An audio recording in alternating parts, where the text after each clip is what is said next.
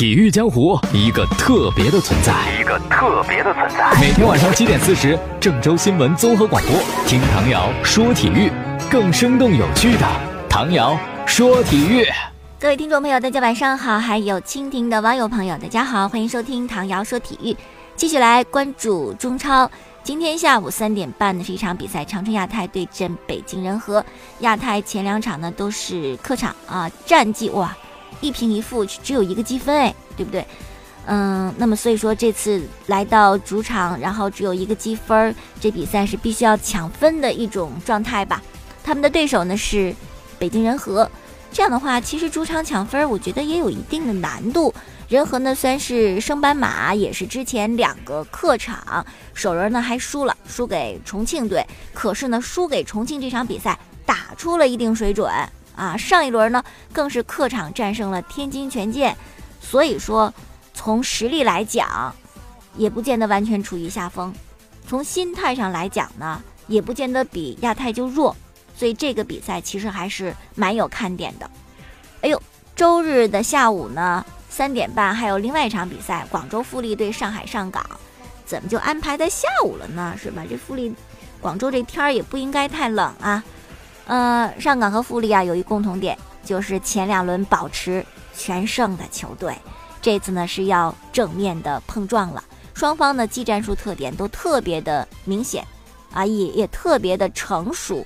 所以说呢，这次交锋啊，首先比赛肯定会很精彩，然后就是有输有赢的话，这差距可就拉开了啊。那么广州富力呢，首一轮就是广州德比，结果赢得恒大，哎，后来呢又战胜了大连一方，真的是显现出了这支球队目前的一种成熟和技战术的稳定以及球员稳定的发挥。那么上港呢就不用说了，人家亚冠也好，联赛也好，成绩都是非常之不错的。但是呢，相比较广州，它有一点是弱一些，就是体能储备，因为你毕竟要多线作战嘛。是不是你肯定没有富力？富力连着两个主场吧，肯定人家歇的是特别舒服的，是不根本不累。上港就不行了，所以这可能是上港比富力稍微差了那么一点的。嗯，然后谈一谈双方的进攻防守啊。前两轮之后呢，上港是进了十个球，丢了零球，那进攻没得说，数一数二；防守也没得说，数一数二。零丢球嘛，是不是？那那还防守不好，那还得怎么好？是不是？而且呢，连续的亚冠当中也赢球，是不是？提前小组就出线，不但证明球队运行良好，状态很棒啊，实力也确实是响当当的。那么富力呢，肯定不愿意妄自菲薄啊，上港你就比我强，不一定。以扎哈为扎球王为代表的，这是特别明显的一支技术流的球队，是不是啊？上港可能就。你像他们的那种核心球员胡尔克，那天我还跟我同事聊啊，那么那么强壮，还那么灵活，是经常还耍点小动作，弄点花哨的动作，是吧？那他既灵活又特别的强横，因为身体很强硬。那么富力呢，就完全是一种技术流啊，所以说两队的风格也非常的有差别，因此呢是很期待这场交锋的。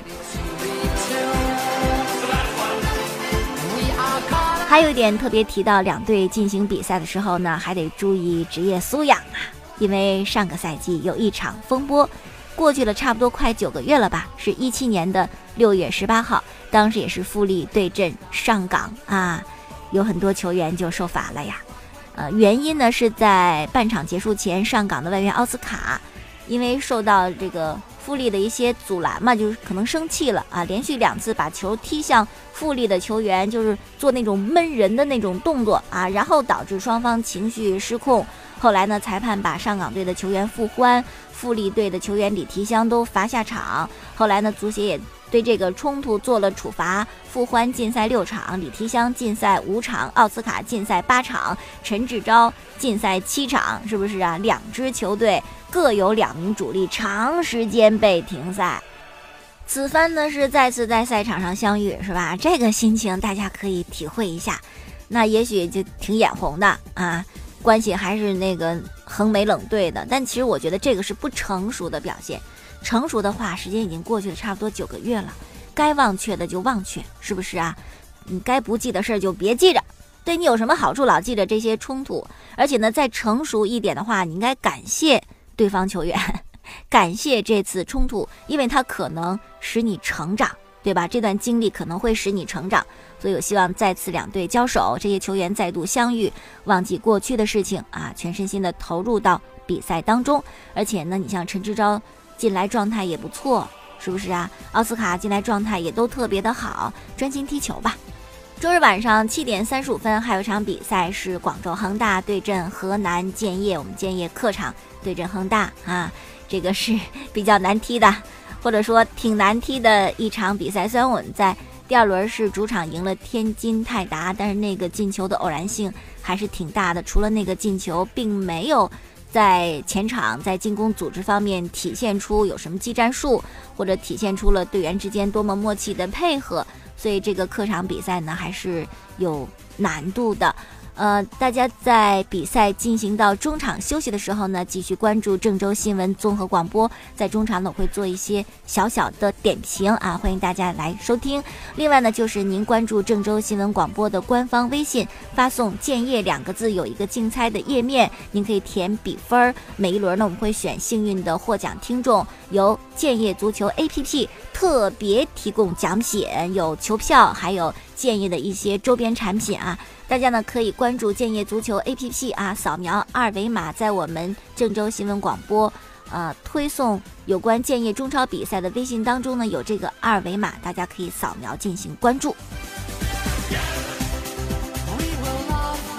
好，继续来说周日的比赛，晚上七点三十五分，还有贵州对上海绿地申花的比赛。前两轮呢，贵州遭遇两连败呀，也成为新赛季压力比较大的一支球队。申花也是。面临很多的困难，是吧？在联赛当中，在亚冠当中都不是很如意啊，属于难兄难弟。天津泰达对天津权健，哎，真的是每一轮都有德比哎啊，新赛季的新特点啊。那么天津德比，大家也可以关注，也是在周日晚上的七点三十五分。嗯，在前几天网上看到一位记者啊，是谁？大家其实都应该知道了。就说到了奥巴梅扬到底怎么回事儿？是不是不是传要来中超吗？先是权健呐，又北京国安呐，又恒大这个鞋底里杀出一杠子，然后这最终也没来成，是不是？奥巴梅扬呢，喜欢他的球迷把他的绰号叫做美羊羊。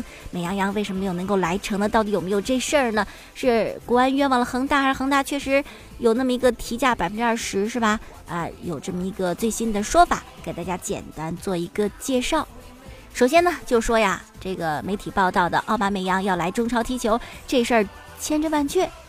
最早的他要来的这球队呢是天津权健，而且呢不是说哎呦就想要你行不行？据说这事儿就谈得非常之好了，就谈到最后的阶段了啊。呃，去年夏天的时候呢，奥巴梅扬的经纪人，哎，他其实也没有什么真正的经纪人，就是他他爸爸啊，还有他哥哥。老奥巴梅扬跟大奥巴梅扬来谈小奥巴梅扬加盟权健的事情啊，就聊得特别的嗨啊！权健安排住处什么弄得特别的好，住了近两个月的时间，是不是？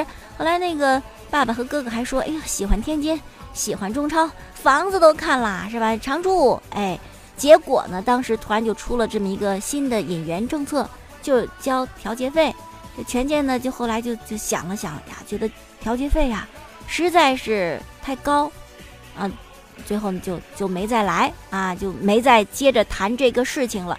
但是确实，权健最初是想买奥巴梅扬的，而且真的已经谈到了差不多是盖棺论定啊，就要来的这么一个阶段，没来了吗？啊，但是呢，其他俱乐部就得到一个信息，那就是奥巴梅扬愿意到中超来踢球，是不是啊？于是呢。这个很多其他俱乐部就开始再接着跟奥巴梅扬联系，很多经纪人蠢蠢欲动啊。于是呢，北京国安就联系上了。北京国安呢，跟奥巴梅扬谈的也不错，甚至呢还把这价钱加的特别高。最开始说，要不然给你四千万，来五千万，到最后呢，真的聊到了六千万的转会费。啊，然后就在这个阶段说到六千万的时候，咱们呢有媒体就报了，说奥巴梅扬跟国安谈了，可能要加盟北京国安呐，这谈了有好长时间了，是吧？后来又问北京国安说，你什么时候官宣这事情啊？国安还讲等着吧，啊，等一等。结果等啊等啊等啊等啊，加盟的消息没等来。怎么说呢？等到了一个很爆炸性的消息，就这事儿啊，可能谈不妥了，因为广州恒大出现了挖墙脚啊，不管北京关什么价格，我都加价百分之二十啊，恒大牛啊！那么这个事情呢，我们之前也讲过，国安就埋怨嘛，说你看我们都谈好了，你怎么能这样呢？没有道德啊！其实你没谈好，没谈定合同，没签什么的，嗯，那恒大可能就能够再去表达他想买人的意愿，他也可以加钱，是吧？那么这俱乐部呢？是啊，我跟你官谈的差不多了，但我也想卖高价呀。有人出的价钱更高，我干嘛不卖呀？是不是市场嘛？市场的规矩呗，一个准则呗，哈。所以你顶多吧就唠叨两句，哎呦，你们这不太讲究，但它确实是市场行为啊。只要你没谈好，不止恒大，其他俱乐部想加钱、想拿更多的转会费，都能把这人呢给给撬过来，是这样的。但最后呢，恒大也没能买着，为什么也没买着呢？就是因为压力太大了，是吧？这儿爆出来了，恒大你这挖墙脚，再者呢，就是还有这个钱的问题，因为确实要交调节费。而恒大呢，未来的这个主攻方向呢是全华班，是不是不太倚重外援？最终呢，就奥巴梅扬就没有来成嘛。好了，继续来聊一些足球场上我们可能未知的事情啊，比如说 C 罗，C 罗呢成名之后呢就到了曼联啊，然后在在曼联就更成名，应该是成为了这种一线的球星，而且在曼联呢也获得了他职业生涯的第一个辉煌期，拿到欧冠的冠军啊。确实非常的不错啊！当时呢，从葡萄牙引到曼联的时候，就把他当成未来的贝克汉姆，是吧？又一个新的七号来进行重点的培养。不到二十岁，那就有相当高光的表现，在曼联可以说是前途无量。但忽然之间，在一个职业生涯顶峰的时候，是吧？就离开了曼联。到了皇家马德里，当然现在来看呢，去皇马的选择更好，因为如果真在曼联的话，可能不见得会拿这么多的什么金靴奖啊、金球奖啊、各类冠军啊。那为什么在那个时刻，曼联要卖掉 C 罗？C 罗在那会儿踢得那么好，那么高效，是吧？为什么要卖呢？就得说到曼联的经济问题。当时呢，在全欧洲啊，俱乐部里边负债第一。哎呦，这那你怎么办？这么多债务的话，欧足联不同意啊。你如果欠债太多，是不是你入不敷出？那你你就不能够有资格再参加联赛了，别取消你的参赛资格呢。那怎么办啊？这个曼联就得想办法解决问题。最直接的办法，卖掉球员就挣钱嘛，赚笔钱还债嘛。那正好当时呢，皇马就开高价要买 C 罗，于是曼联就选择了卖，是吧？哦，那你这这完了就是为了还钱呐，还债。也不见得是啊，为什么呢？因为你想，曼联球星不少，真要还债，这非得卖 C 罗才能还呢。你卖两个别的球员，是不是也能还得成啊？是不是？所以说呢，当时卖 C 罗不绝对是因为我要还债，最起码这个理由不是排在第一位的。那么什么是第一位的呢？就是 C 罗想走。哈哈哈嗯，C 罗呢是一个很有不能说有野心吧，就是有一个目标的人。他应该想成为世界第一，是最棒的那一个。他会不断的去改变他所在的那个平台，从葡萄牙到曼联，曼联是他最好的、最理想的平台。在曼联到达顶点的时候，要去一个更高的平台，是吧？于是呢，他就选择了加盟皇家马德里，甚至说那是他的儿时梦啊，儿时的梦想，加盟皇马。留不住嘛，对不对？再加上呢，福格森对 C 罗也特别好，父子之般的感情。就觉得那我愿意实现你的理想，愿意帮助你。于是呢，这样的话啊，再加上皇马当时呢跟巴萨对抗，梅西领衔的巴萨呢占据上风，皇马需要一名球星啊与梅西对抗，给的价格也非常高，当时那转会费就是空前的了。于是呢，这就两情相悦啊，皇马要买，曼联也可以卖，C 罗也特别想走。于是，在零八年的夏天，刚帮助曼联。拿到英超、欧冠双冠王的 C 罗，在得到皇马关注之后呢，就离开曼联，加盟到了皇家马德里。目前来看，这步路啊，这个选择走的何其之正确呀！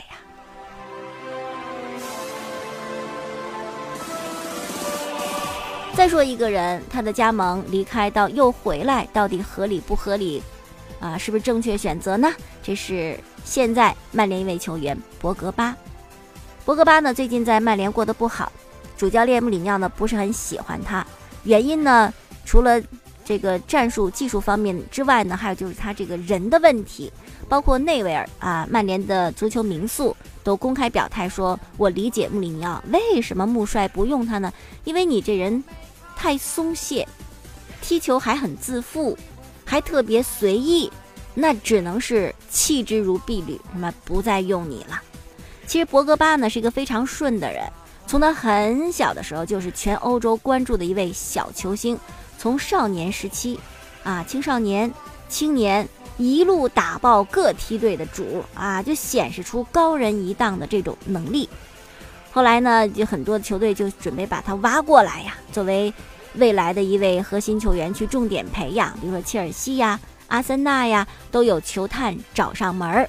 后来博格巴的妈妈就回忆嘛，他们都来了，他们来就是这样对我说的：“你加入我们吧，可以解决你们家的经济问题，赚好多钱。”但是呢，为什么最终选择曼联呢？博格巴的妈妈就说了，曼联这边可不是什么球探、经纪人，是福格森，哎，曼联的主教练，那么德高望重的一个人，亲自造访我们这个穷家，是吧？在巴黎东部的穷人家，来到我们这个啊韩市，向我们阐述如何培养我的儿子。人家弗格森从头到尾没提挣钱这事儿，不说钱，就告诉我。我的注意力是在你儿子身上的，我要培养他的，那我还有什么理由不让我儿子去曼联呢？是吧？那真的是给予了博格巴，呃，很重的一个礼遇。之前得到过这种待遇的是吉格斯和贝克汉姆啊，福格森老爵士、老爵爷亲自去上门请你来，是不是啊？那看来他真的是非常的器重博格巴，也应该是对博格巴寄予了很大的期望。那么到了曼联的年纪小啊，肯定不能在一线队啊，于是就是在青年队跟莫里森呐、贾努扎伊啊、林加德一起帮助曼联拿到了青年足总杯啊，那也是曾经的九二班啊起航的一个地方。如果你是曼联曼联的球迷，你一直关注卡林顿啊，那你就应该知道，呃，这段经历以及在少年时期博格巴是怎么的令人不可思议。啊，看到他踢球拿球就，Oh my God，是不是就这种感觉？人们还想象着他在未来那一天能够撑起曼联的日子。可是很遗憾，是吧？